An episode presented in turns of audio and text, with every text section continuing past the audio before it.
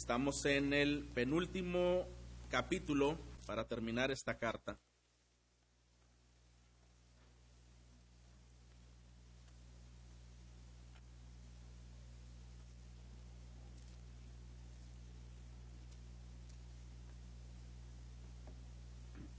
Romanos 15 y estaremos leyendo versículos 1 al 6.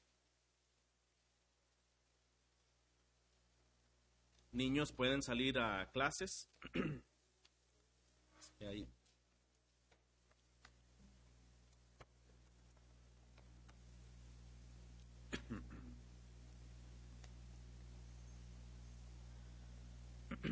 Puede seguir con su vista, hermanos, este pasaje que nos toca leer para um, entrar en materia. Dice Romanos 15 a partir del versículo 1. Así que nosotros, los que somos fuertes, debemos sobrellevar las flaquezas de los débiles y no agradarnos a nosotros mismos.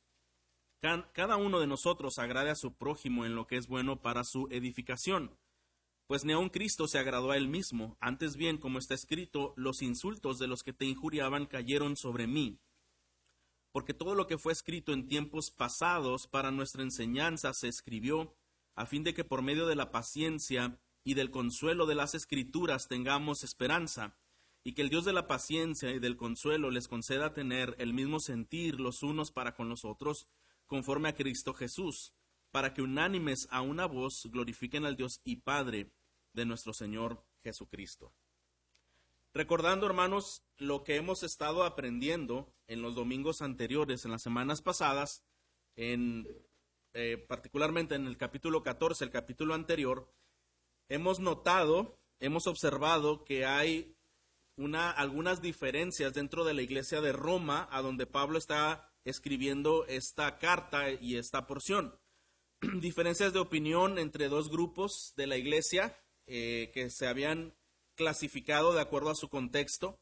Ellos venían de diferentes contextos nacionales y religiosos, por lo tanto, las conciencias de estos hermanos variaban en cuanto a algunos asuntos que eran completamente secundarios, no eran prohibitivos, no eran asuntos de pecado, pero ellos los percibían de manera distinta, como mencioné, de acuerdo a su contexto familiar, religioso y nacional.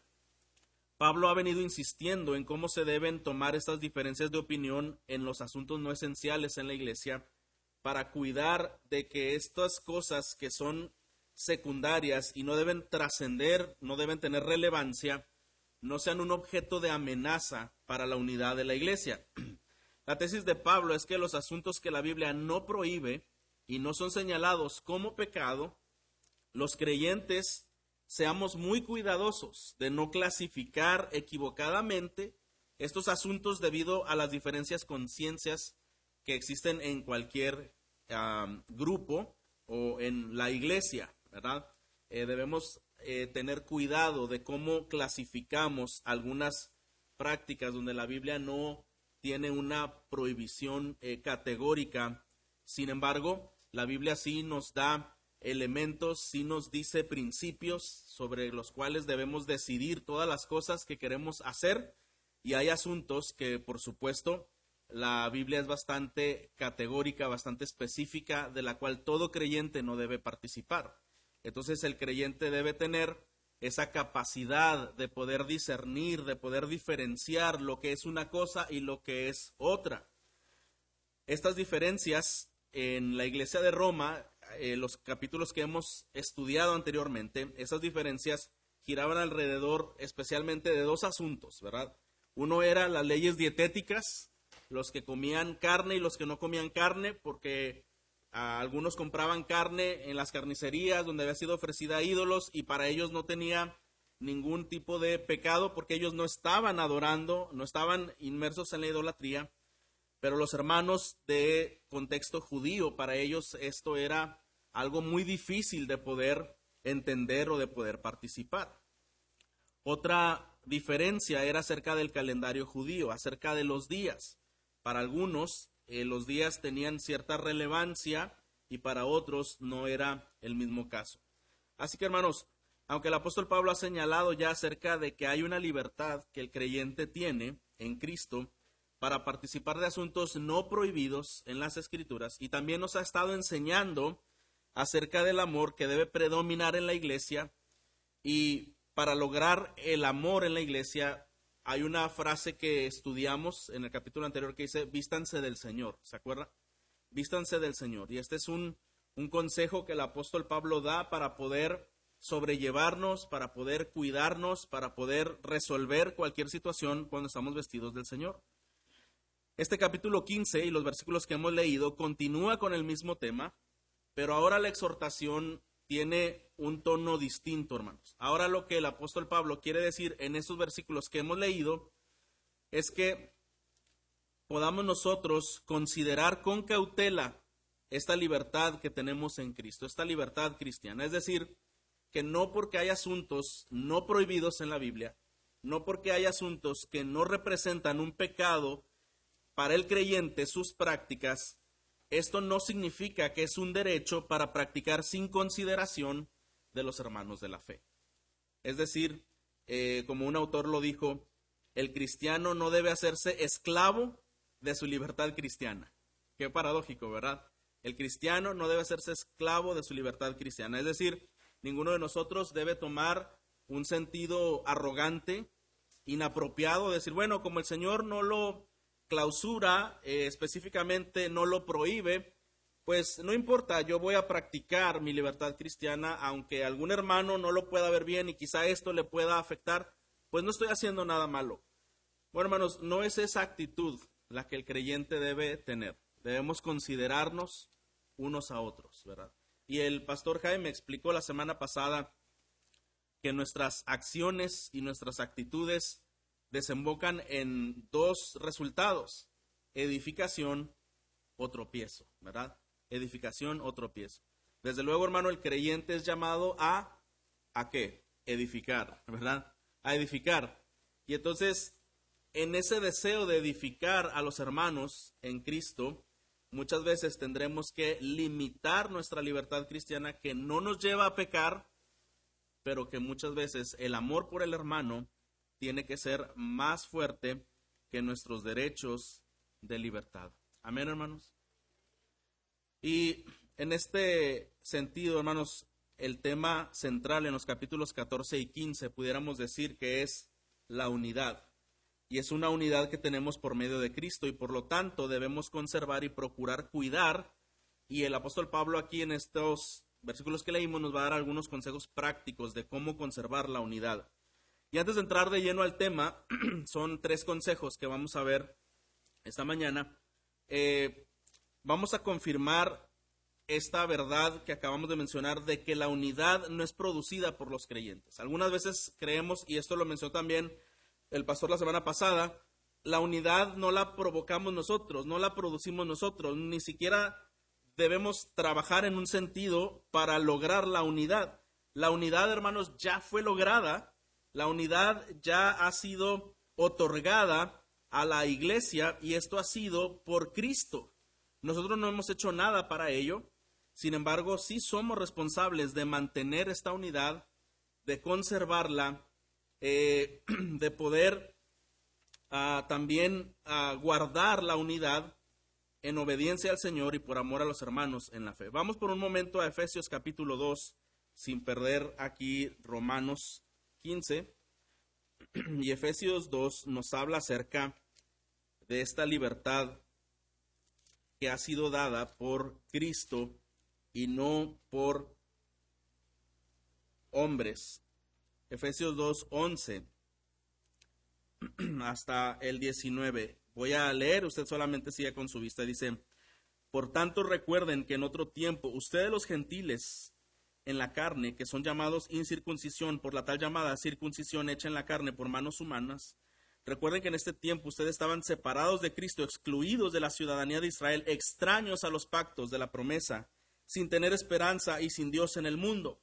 Pero ahora en Cristo Jesús, ustedes que en otro tiempo estaban lejos han sido acercados por la sangre de Cristo, porque Él mismo es nuestra paz, y de ambos pueblos hizo uno derribando la pared intermedia de separación, poniendo fin a la enemistad en su carne, la ley de los mandamientos expresados en ordenanzas, para crear en él mismo de los dos un nuevo hombre, estableciendo así la paz y para reconciliar con Dios a los dos en un cuerpo por medio de la cruz, habiendo dado muerte en ella a la enemistad.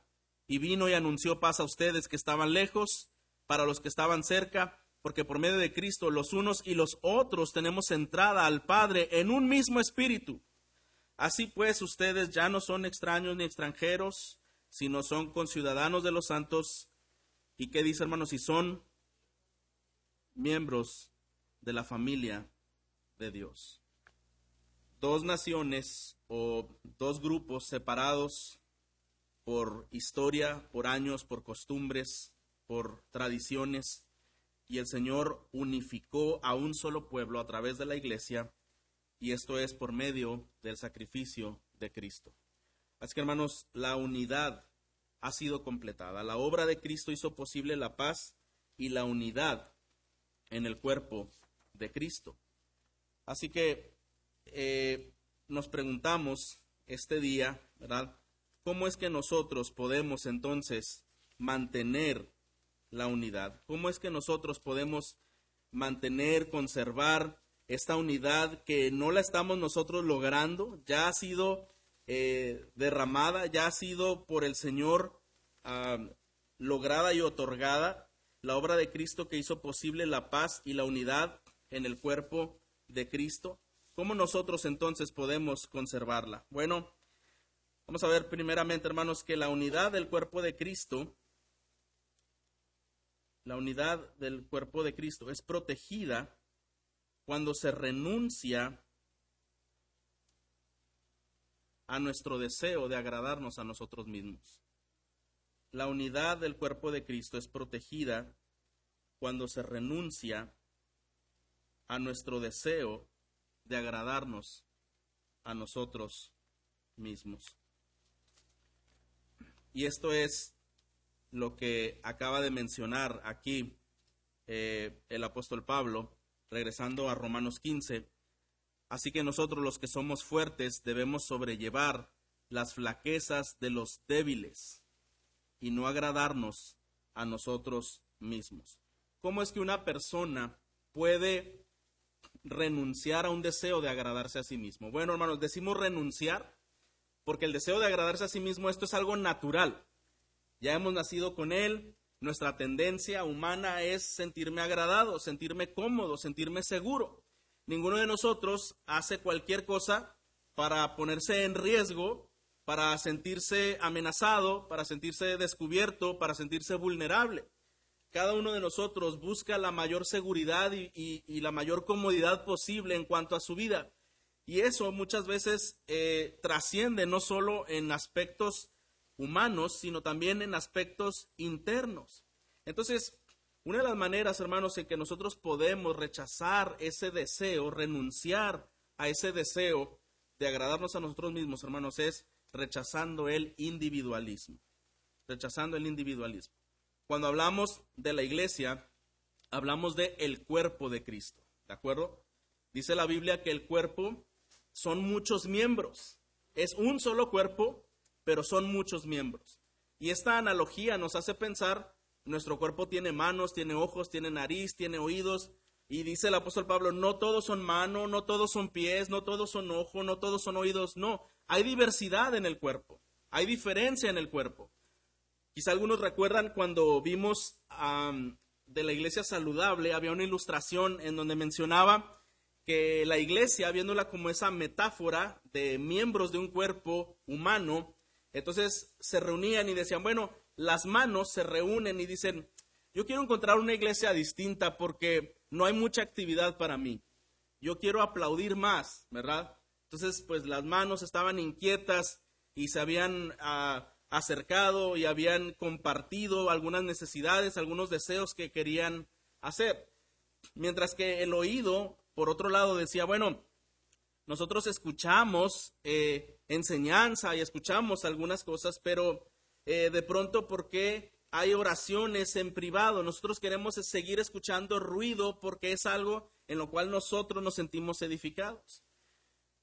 Y el individualismo, hermano, es cuando yo pienso en aquello que es de mi preferencia, que es de mi comodidad, que es de mi propia satisfacción, pero he dejado de lado lo que verdaderamente está edificando a todo el cuerpo. hermanos, el individualismo, hoy por hoy y cada vez mientras más pasa el tiempo, es más agresivo, es más influyente socialmente en el mundo y traspasa muchas veces los pensamientos y actitudes de cristianos que llevan este individualismo a otras esferas de su vida. Hemos escuchado tantas veces como a veces el privarnos en, en los dispositivos electrónicos ya no es necesario como platicar frente a frente con una persona, sino uno puede estar ensimismado, ¿verdad?, en sus asuntos. Puede ser conversando con alguien a distancia o simplemente estar pasando tiempo viendo noticias o viendo otro tipo de cosas en las redes sociales y las personas cada vez menos desean la conversación, desean más una burbuja individual en donde puede estar uh, viendo imágenes, viendo conversaciones, viendo todo ese tipo de cosas. El individualismo ha dicho a las personas, tú no necesitas de nadie, tú solito puedes, ¿verdad? Tú no necesitas de una familia, tú no necesitas de una esposa, tú no necesitas de un esposo, tú no necesitas a tus padres, tú no necesitas tener hijos, tú puedes tú solito, ¿verdad? Todo lo que tú quieras, lo que te haga feliz. Bueno, este individualismo, hermanos, ha compenetrado en algunas iglesias de tal manera que algunos creyentes hoy día llegan a creer que no necesitan una iglesia. ¿Usted cree esto? Hay personas que, han llegado a creer que no necesitan una iglesia. No, yo me edifico solo, ¿verdad? En, internet, busco mi predicador favorito, ahí lo veo, yo ahí oro, yo ahí leo mi Biblia y el pastor que no me conoce es mi pastor, ¿verdad? Que me está edificando y los hermanos que no me conocen son mi iglesia. Hermanos, algo que el Señor ha hecho a través de Cristo en la cruz ha sido lograr la unidad de un pueblo, el cual este pueblo redimido puede alabar junto al Señor, puede crecer junto a esta familia en la fe. Debemos rechazar, por lo tanto, hermanos, el individualismo.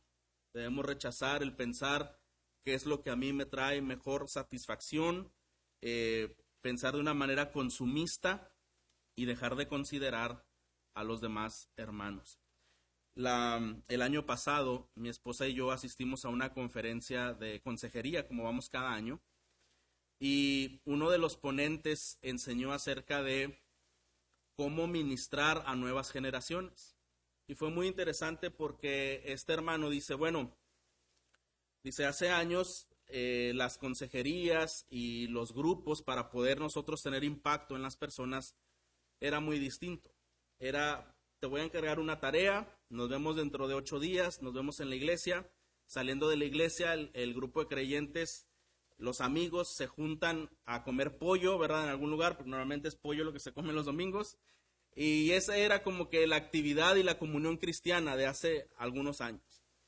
Dice, pero las nuevas generaciones son diferentes. Ellos desean más comunicación en el sentido de enviarse audios, de enviarse diagramas, de poder hacer una comunión constante, de poder expresar sus dudas de una manera más abierta, más sincera.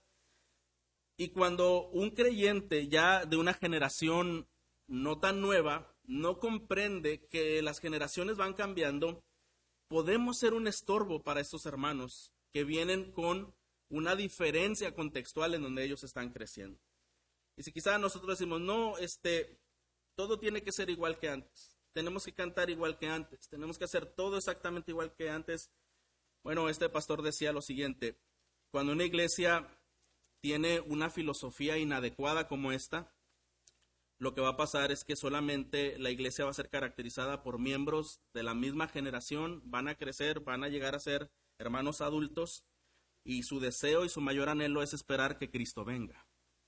Pero ya no hay más evangelismo, ya no hay más ministerios de alcance, ya no hay otro tipo de desafíos hacia la iglesia, porque entonces ellos han buscado su individualismo, sentirse cómodos.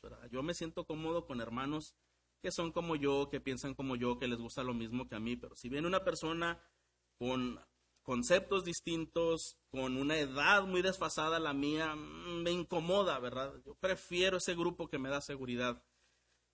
Cuidado, hermanos, debemos renunciar, debemos rechazar el individualismo. El apóstol Pablo dice, los que somos fuertes debemos sobrellevar las flaquezas de los débiles y no agradarnos a nosotros mismos, no agradarnos a nosotros mismos. ¿De qué manera podemos nosotros también preservar la unidad eh, rechazando o renunciando a agradarnos a nosotros mismos? Bueno, también cuando rechazamos, rechazamos, hermanos, el separatismo. Justamente lo que está pasando en esta iglesia es de Roma, es que se habían formado algunos grupos de hermanos que tenían cosas en común, no en cuanto a la fe en Jesucristo, no en cuanto al Evangelio, porque toda la iglesia tenía eso en común, pero ellos estaban buscando tener en común cosas secundarias, cosas secundarias. Y el separatismo, hermano, es cuando nosotros, y esto no está mal, identificarnos con algunos hermanos de la iglesia por la edad, por algunos otros tipos de situaciones humanas, pero pensar solamente estos son mis hermanos, con ellos con ellos yo canto, con ellos yo oro, con ellos yo platico, con ellos yo me llevo bien, pero en la iglesia no puedo con todos, ¿verdad? Nada más con este grupo es con el que yo me siento a gusto. Y mire, le voy a poner un ejemplo.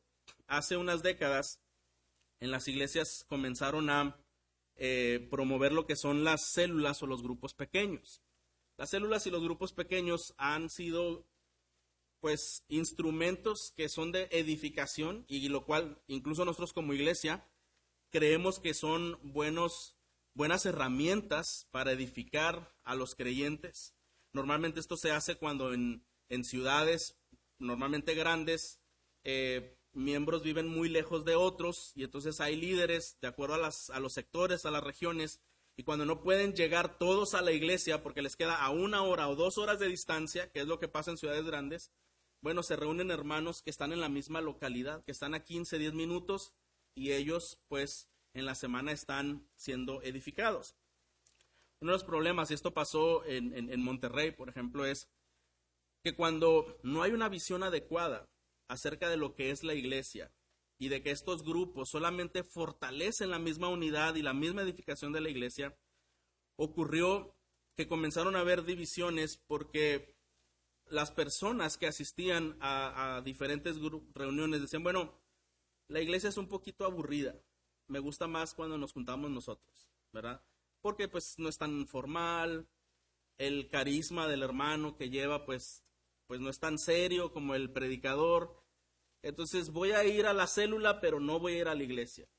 Y entonces este tipo de cosas lo que trajo fue que nacieron nuevas iglesias no porque estaban en diferencias doctrinales de la iglesia de la que salieron, estaban buscando preferencias personales, estaban buscando preferencias personales. Me gusta más esta célula, ¿verdad? Porque la persona que dirige, pues a lo mejor es un poquito más carismática, es más informal.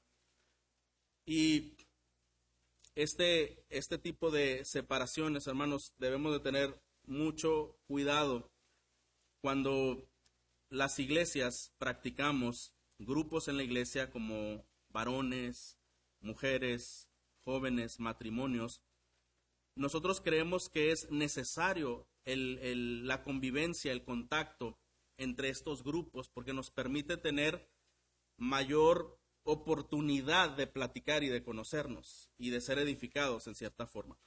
Eso está bien. El problema es cuando no entendemos la visión de lo que la iglesia es, pudiéramos hacer subiglesias dentro de la iglesia. ¿Sí me explico, hermanos? Pudiéramos hacer subiglesias dentro de la iglesia. Ese ha sido otro problema. Normalmente, por ejemplo, en grupos de jóvenes, pues crece el grupo dicen, bueno, pues vamos a hacer nuestra iglesia, ¿verdad? Aquí nosotros eh, cantamos, adoramos, hacemos, y hay subiglesias dentro de iglesias todos los grupos que somos parte de la iglesia, en cualquiera que podamos participar en matrimonios, en varones, en jóvenes o, las hermanas, todos ellos vamos hacia la misma meta, hacia el mismo enfoque. Todos somos la iglesia de Cristo. Y el último, hermanos, eh, la última recomendación dentro de, este, de esta categoría del primer punto es también rechazar el protagonismo. El individualismo y el separatismo, cuando renunciamos a ello, estamos renunciando a agradarnos a nosotros mismos. Pero hay otro aspecto que se llama el protagonismo. Este protagonismo es muy peligroso. Este fenómeno es buscar agradarse a sí mismo mediante la aprobación de las personas. ¿Qué quiere decir? Mire, el que vive para agradar a la gente no puede agradar a Dios. ¿Está de acuerdo? El que vive para agradar a la gente no puede agradar a Dios porque tarde o temprano terminará sacrificando su integridad. Algunas manifestaciones de este mal pueden surgir cuando un creyente desea la amistad o la aceptación de otro creyente o simplemente desea estar en buenos términos y esto es algo bueno, no es algo malo propiamente.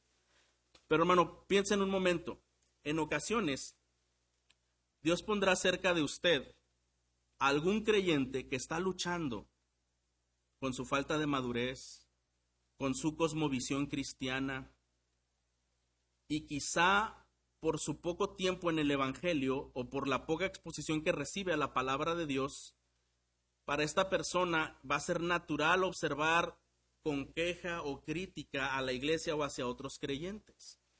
Y, por alguna razón el Señor ha permitido que usted tenga un acercamiento con un hermano así que está en un proceso de madurar. ¿Qué debe hacer el creyente?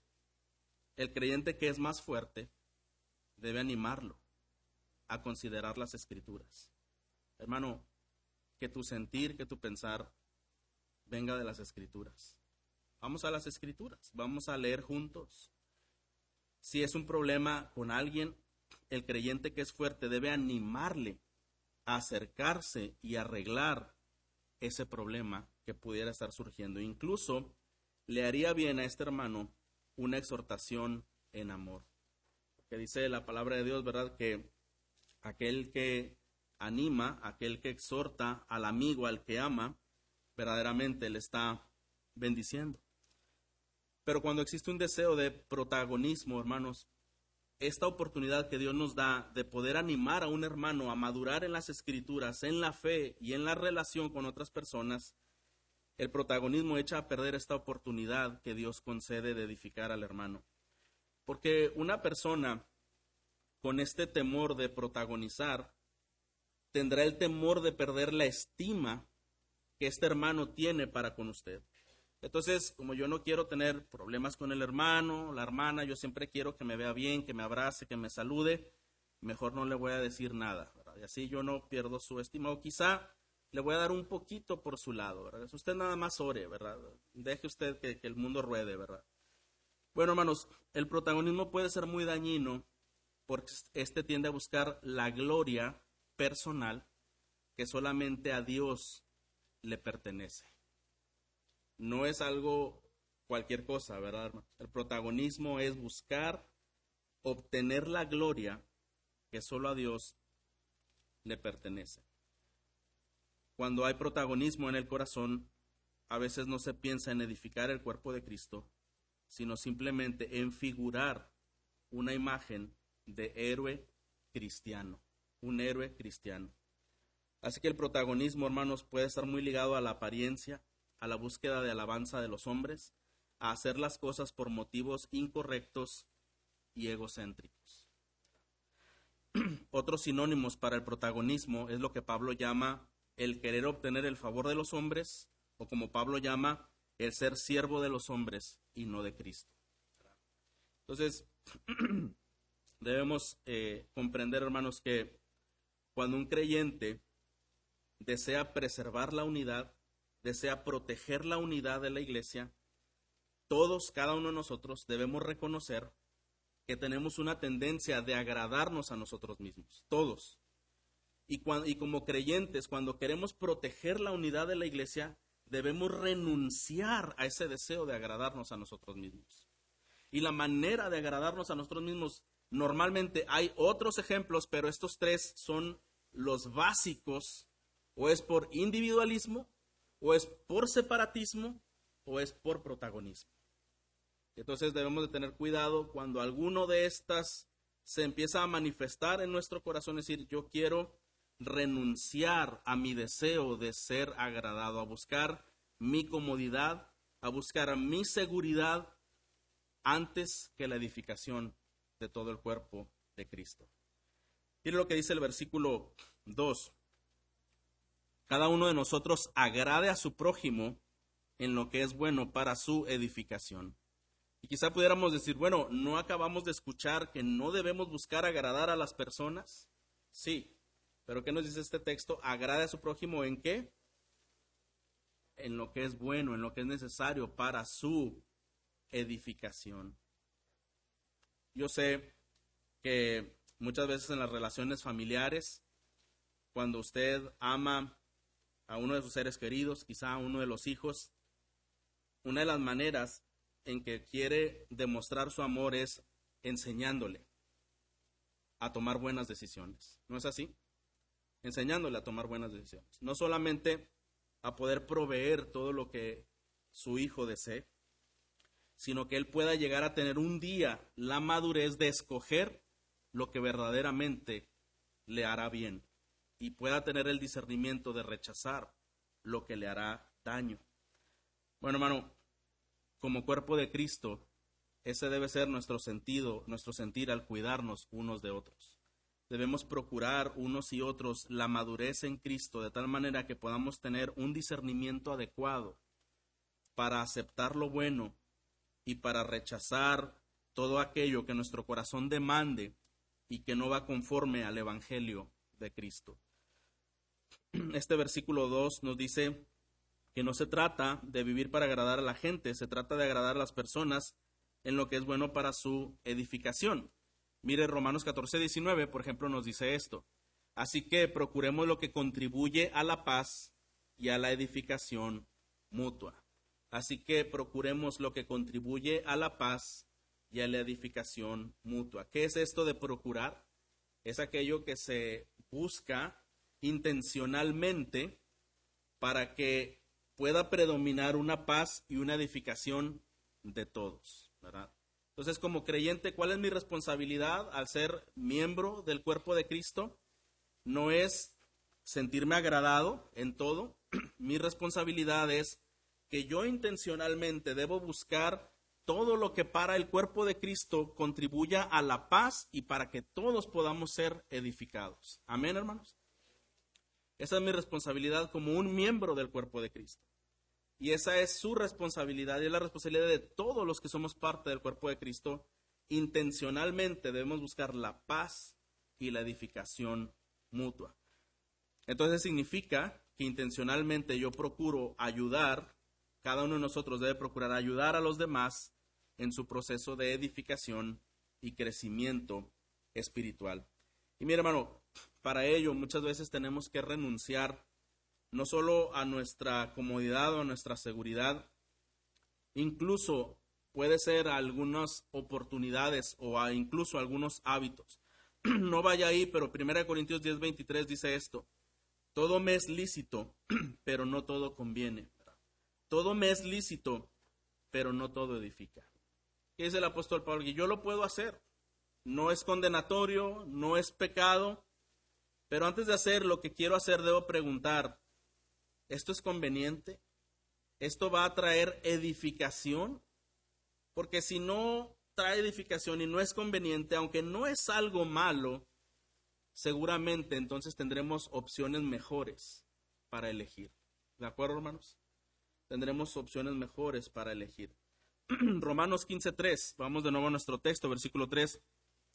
Y ahora nos dice el ejemplo de Cristo, pues ni aun Cristo se agradó a él mismo antes bien, como está escrito, los insultos de los que te injuriaban cayeron sobre mí. Como creyentes sabemos que nuestro ejemplo supremo a seguir es la vida de Cristo, ¿verdad?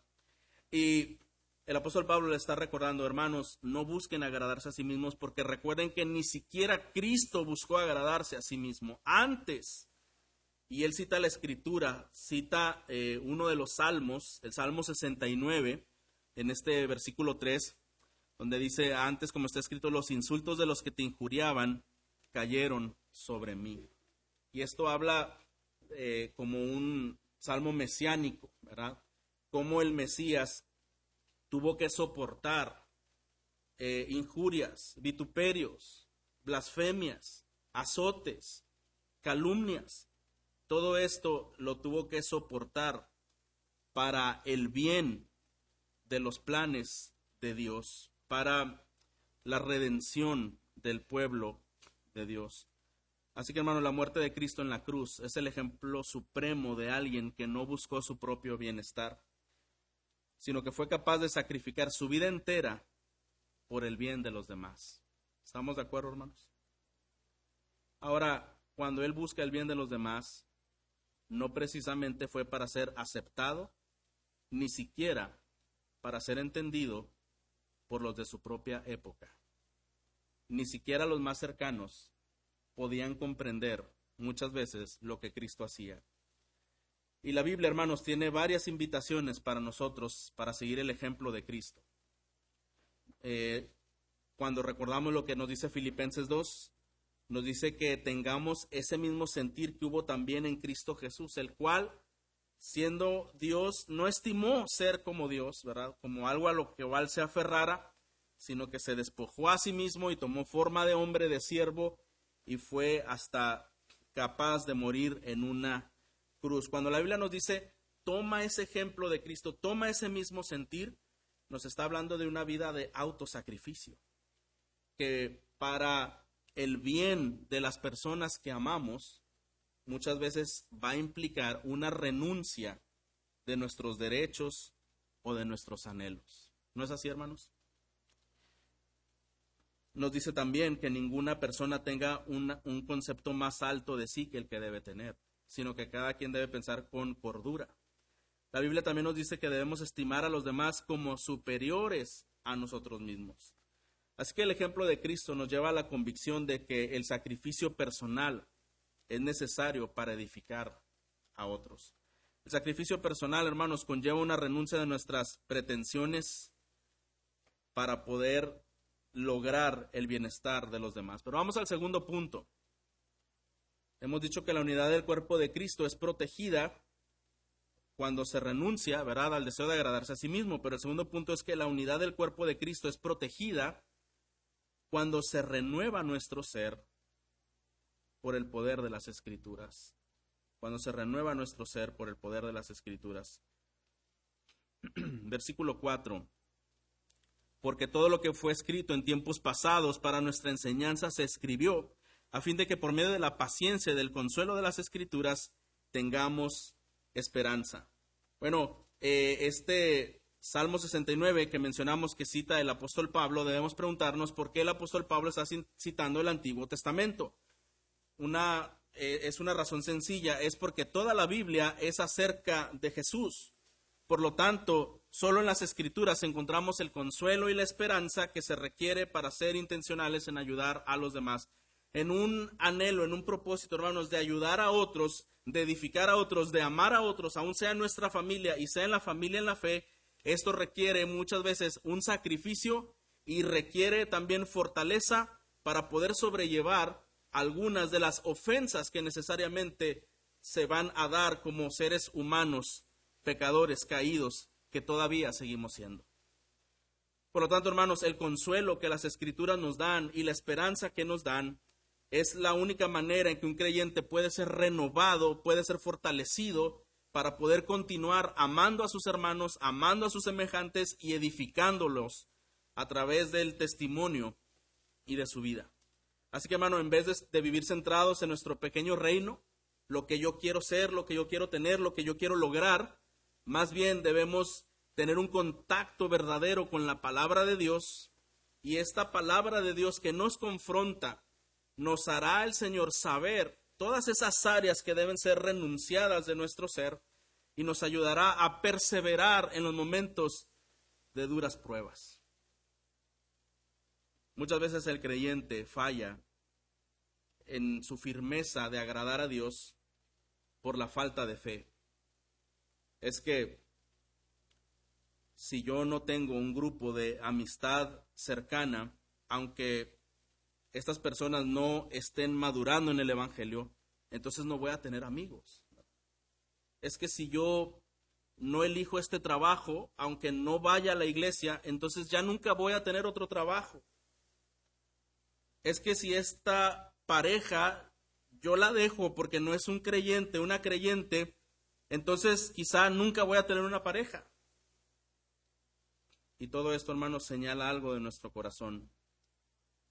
Hay falta de fe y satisfacción en lo que Dios es para nosotros. Hermano, el creyente encuentra su total satisfacción en el Señor. En el Señor estamos completos y no nos falta nada. Por eso cuando un creyente está activo en estudiar la palabra, hermano, ese consuelo y esa esperanza le hace fuerte para tomar decisiones correctas. ¿Sabes que Yo no necesito de algo humano, yo necesito de algo material para que me dé identidad, para que me dé seguridad o para que me dé propósito de vida. Yo teniendo a Cristo lo tengo todo, aunque no tuviera nada. Porque si lo tuviera todo, pero no tengo a Cristo, no tengo nada al fin de cuentas. Pero si tengo a Cristo, lo tengo todo. Y hermano, ¿cómo llegamos a esa conclusión? Que teniendo a Cristo lo tenemos todo y nos anima a tomar decisiones correctas. No es, hermano, porque un día cenamos rico y dormimos bien y el otro día amanecimos con esa convicción. Esa convicción se forja cada día cuando estamos en contacto de las escrituras. Por alguna razón la Biblia nos dice que todo lo justo, todo lo puro, todo lo amable, todo lo que es de buen hombre, lo que tiene virtud, en eso debemos de pensar. Porque normalmente cuando nosotros despertamos el día, amanecemos y, y comenzamos nuestro día, la mente busca pensar los pensamientos naturales del corazón caído. Y esos pensamientos naturales del ser caído no son afines a la palabra de Dios. Por eso es que el creyente con esos pensamientos con los que cada día amanece, que son distintos, debe afinarlos, debe confrontarlos a la palabra y la palabra le hará pensar lo que debe pensar la verdad. Cuando una persona piensa en la verdad, medita en la verdad y cree en la verdad, va a tomar buenas decisiones. Mientras una persona deja de meditar en la palabra de Dios, que es la verdad, va a pasar lo que dice Hebreos. Será endurecido por el engaño del pecado. El pecado le va a engañar porque le ha dejado actuar en el pensamiento, en la mente, y entonces, dejando de considerar la verdad, considera solamente deseos del corazón caído, que es el engaño del pecado. Leer el Antiguo Testamento, hermanos, y ver su cumplimiento en Cristo y en la iglesia, fomenta la esperanza del creyente. Algo que podemos ver y lo que está citando Pablo es que todas las profecías que se hicieron respecto a Cristo, al Mesías, todas se han cumplido. Todo lo que el Señor dijo que haría, lo ha hecho. Y todo lo que dice que hará también será logrado en el momento en que Él decida hacerlo. Por lo tanto, los creyentes debemos ver la palabra de Dios como nuestra fuente confiable, ¿verdad? Todo lo que Dios dice es verdad y yo no lo dudo. En verdad es así, aunque mi corazón sienta que no, aunque mi corazón sienta que yo debo buscar otra manera de satisfacción, debemos contrarrestar nuestros sentimientos con la verdad de la palabra de Dios. Y hermano, debemos también ver que la palabra de Dios entonces nos renueva, la palabra de Dios nos da convicción para escoger lo mejor, para hacer lo mejor y para continuar nuestro camino para edificar a otros. Mire también el versículo el versículo 4 dice que todo lo que fue escrito en tiempos pasados para nuestra enseñanza se escribió a fin, que, a fin de que por medio de la paciencia y del consuelo de las escrituras tengamos esperanza. Pero ahora quiero que vayamos al versículo 14 por un momento y dice también, y el Dios de la esperanza los llene de todo gozo y paz en él creer para que abunden en esperanza por el poder del Espíritu Santo. Lo que está diciendo aquí es que además de la palabra de Dios, el Señor utiliza su espíritu para darnos esa fortaleza y esa convicción adecuada para la cual vivimos edificándonos unos a otros. Así que tanto la palabra de Dios y el Espíritu Santo actúan en conjunto para que un creyente logre una madurez y una confianza más plena en las promesas y en las palabras del Señor. A veces pensamos, bueno, yo quiero tener más fe, ¿verdad? Y quiero confiar más en Dios. Entonces voy a orar y decirle al Señor que aumente y fortalezca su espíritu en mí. Y eso es adecuado. Pero el Espíritu Santo no actúa solo. El Espíritu Santo actúa en conexión con la palabra de Dios. Uno de los hombres eh, de los cristianos eh, heroicos de los siglos pasados, él decía lo siguiente. Él decía, mi intención era orar tres horas por la mañana. Y esta persona llevaba un registro que entre cuatro o cinco de la mañana se ponía de rodillas a orar y dice, bueno, debo confesar algo. Mi corazón es muy débil para orar. Con mucha facilidad me distraigo, me gana el sueño, estoy orando y, me acuerdo de otras cosas que me distraen y fácilmente interrumpo mi oración. Y dice, he llegado a la conclusión que cuando pretendo orar sin la ayuda de la palabra de Dios, estoy cayendo en arrogancia. Entonces, dice, lo primero que hago es abrir las escrituras. Y cuando empiezo a buscar a ese Dios perfecto, excelso y soberano, y lo empiezo a ver obrando y empiezo a ver su carácter en las escrituras, Dios a través de esa palabra y de su Espíritu Santo comienza a producir en mi corazón un deseo de ese Dios a quien estoy conociendo, de alabarlo, de buscarlo, de creerlo, de orarle, de pedirle y de agradecerle. Porque la palabra me ha edificado, la palabra me ha confrontado y me ha dicho, necesitas buscar a Dios en oración. Y en este punto vemos, hermanos, que un creyente crece en madurez espiritual y crece en su visión de edificar a los creyentes cuando está viviendo en las escrituras, cuando está meditando en las escrituras y cuando está orando de acuerdo a las escrituras para que su corazón sea transformado y fortalecido. Así que si preguntamos quién obra la esperanza en nosotros, la Biblia o el Espíritu Santo, pudiéramos decir el Espíritu Santo a través de la Biblia el Espíritu Santo por medio de la Biblia. Si la Biblia, hermano, no está siendo activamente estudiada, meditada y comprendida, nos aislaremos ensimismándonos en nuestros propios problemas. Y en lugar de considerar a los demás, solamente estaremos buscando nuestro bienestar, nuestra seguridad, nuestra comodidad. Y al enfrentarnos a los problemas de este mundo, en donde por causa del pecado, estos anhelos de bienestar personal son quebrantados una y otra vez, entonces se da lugar a diversos problemas emocionales, espirituales y sociales. De tal manera que si tenemos un problema con un compañero del trabajo o un miembro de nuestra familia, porque nosotros tenemos un ideal y mi ideal es tener una familia feliz, una familia perfecta, una esposa que haga todo lo que yo quiera, eh, hijos que obedezcan siempre, y cuando uno de ellos no hace lo que yo creo que debe de hacer, ya trastocó todo mi mundo interior y entonces viene una reacción totalmente de decepción, de desolación, de desesperanza o de grave enojo. ¿Por qué? Porque una persona que no está buscando entender el Evangelio conforme a las Escrituras, tiene falsas expectativas de todo.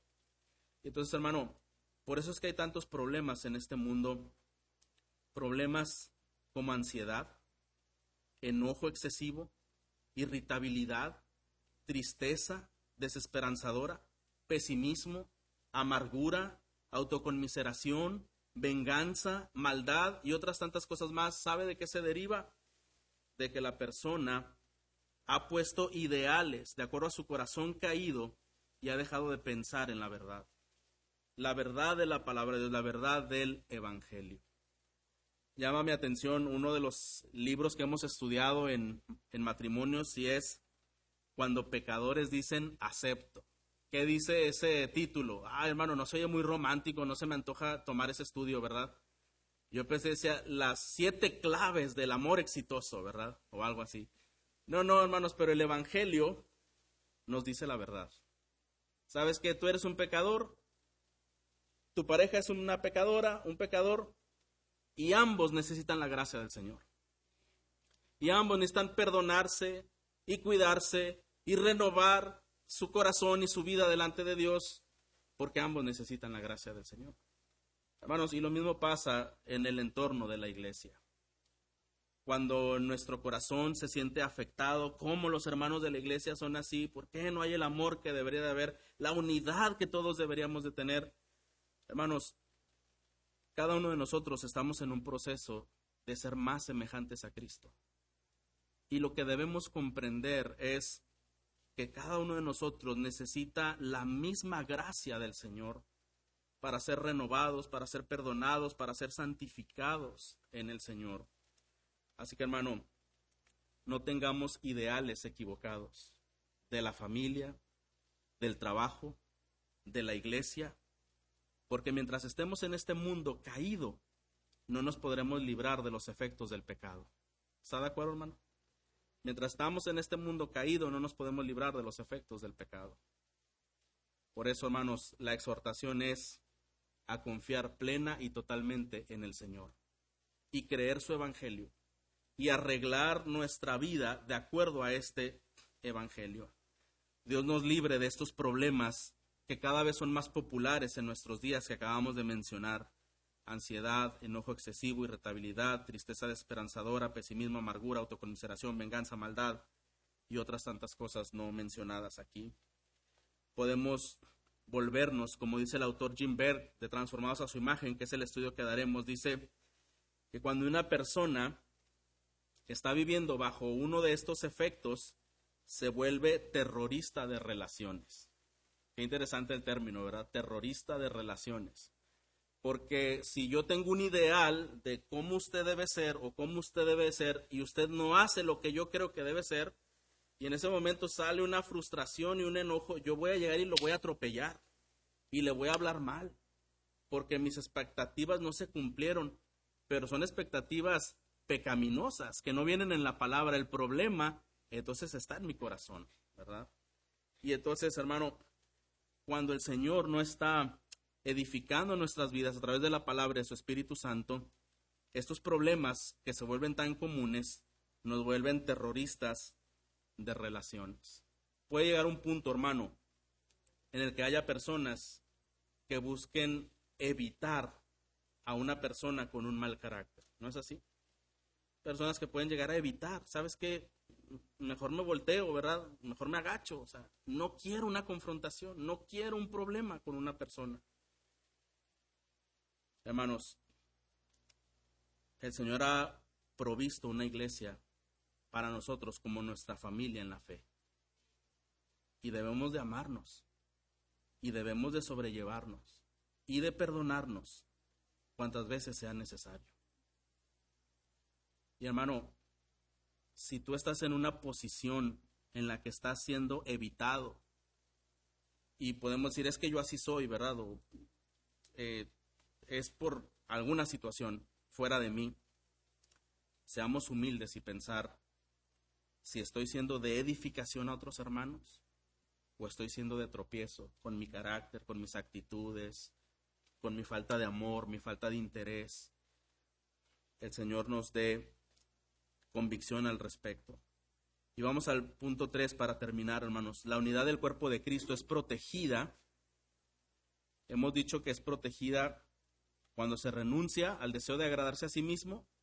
Hemos dicho que es protegida también eh, cuando se es renovado por la palabra de Dios. Y número 3, la unidad del cuerpo de Cristo es protegida cuando se recibe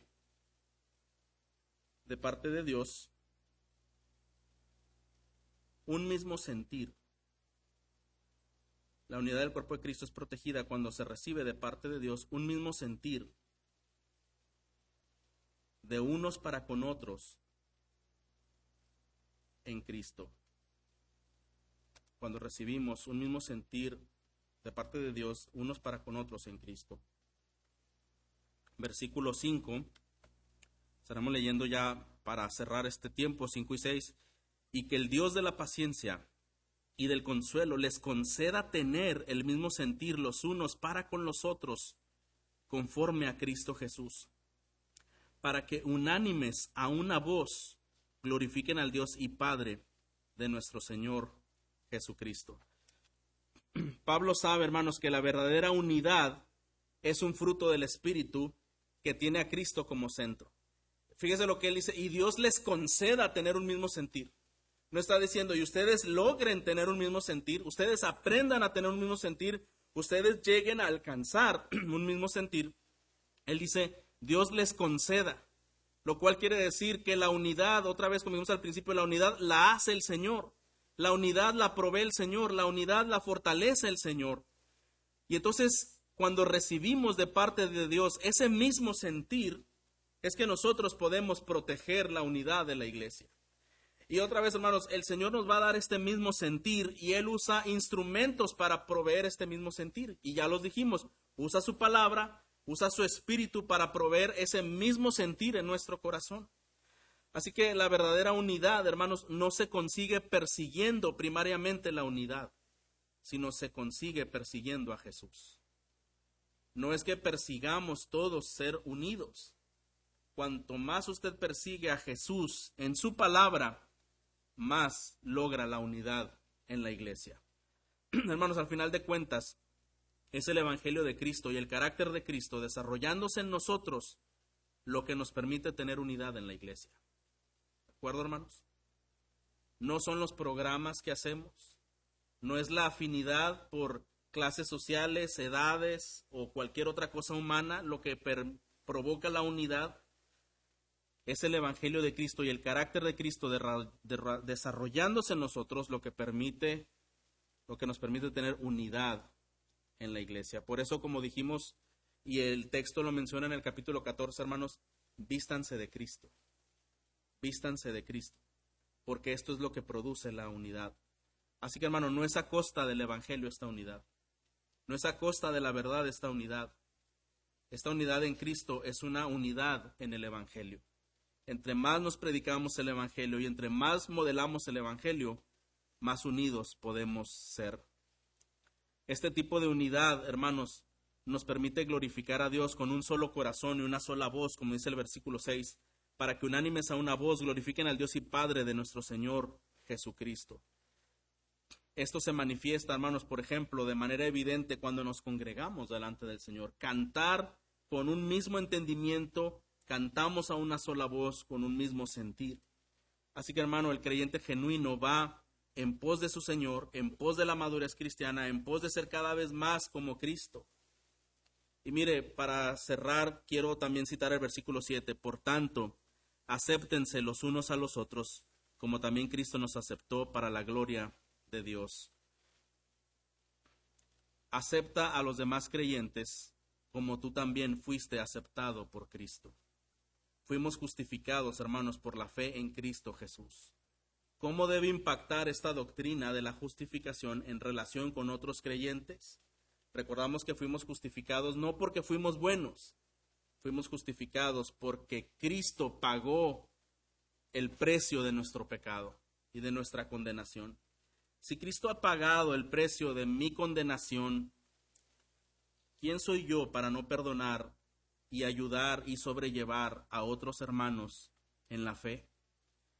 Somos aceptados a pesar de nuestras deficiencias y defectos, y si entendemos esto, seremos capaces de aceptar también a otros a pesar de sus deficiencias y sus defectos. Mire lo que dice un autor, dice él, la manera de determinar qué también entiendes el Evangelio es ver cuánto amas a las personas a pesar de sus defectos. Qué interesante, ¿verdad, hermano? La manera de determinar qué también entiendes el Evangelio es ver cuánto amas a las personas a pesar de sus defectos. Antes de buscar aislarte o separarte o rechazar, amas a las personas a pesar de sus defectos. Cuando nos aceptamos, a pesar de tener diferencias, hermanos, en nuestra formación religiosa y familiar, pero nos respetamos y estamos creciendo en comprender cada vez más el Evangelio, entonces Dios es glorificado. Esta conclusión le lleva a que pensemos en esta consideración, hermanos. La Biblia reconoce a dos personas. Hay dos personas en las escrituras y debemos identificar cuáles somos nosotros. Una persona es un demoledor. El demoledor es el que derriba, separa y destruye. Y el otro es un edificador. Este edifica, une y construye. Son diferentes, son completamente opuestos. De acuerdo a la palabra de Dios, el creyente verdadero es aquel que al igual que su maestro, invierte, sacrifica y crece para mantener la unidad. El destructor es conocido en la palabra de Dios como el que viene a robar, matar y destruir. Un creyente verdadero, por lo tanto, no puede tener un deseo de separar ni de destruir la unidad de la iglesia. Aunque la Biblia sí menciona que en, iglesias nuevo testamentarias hubo falsos hermanos que traían muchos estragos a la iglesia, pero también la Biblia enseña que el que intentaba, intentara dañar la obra de Dios está provocando a Dios. Y eso no es cualquier cosa. Grande, grande cosa es caer en manos de un Dios vivo. Pero para los creyentes de Roma, hermanos, y el deseo es que sea para cada uno de nosotros, la unidad ya ha sido lograda por Cristo y nadie la puede deshacer. Nadie la puede romper. Pero sí tenemos la oportunidad y la bendición de contribuir a ella en edificación y bendición colectiva. Qué gran bendición, hermanos, es ser del Señor. Amén. Y qué gran bendición es tener una familia en la fe en la cual a la cual debemos amar, cuidar, proteger y orar porque el Señor preserve esta unidad. Así que, hermano, ¿quién es usted en la iglesia? ¿O quién desea ser en la iglesia? ¿Un edificador o un destructor? En oración pidamos todos ser edificadores de la unidad del cuerpo de Cristo. ¿No es eso lo que todos queremos, hermanos? Oremos que todos seamos edificadores de la unidad del cuerpo de Cristo.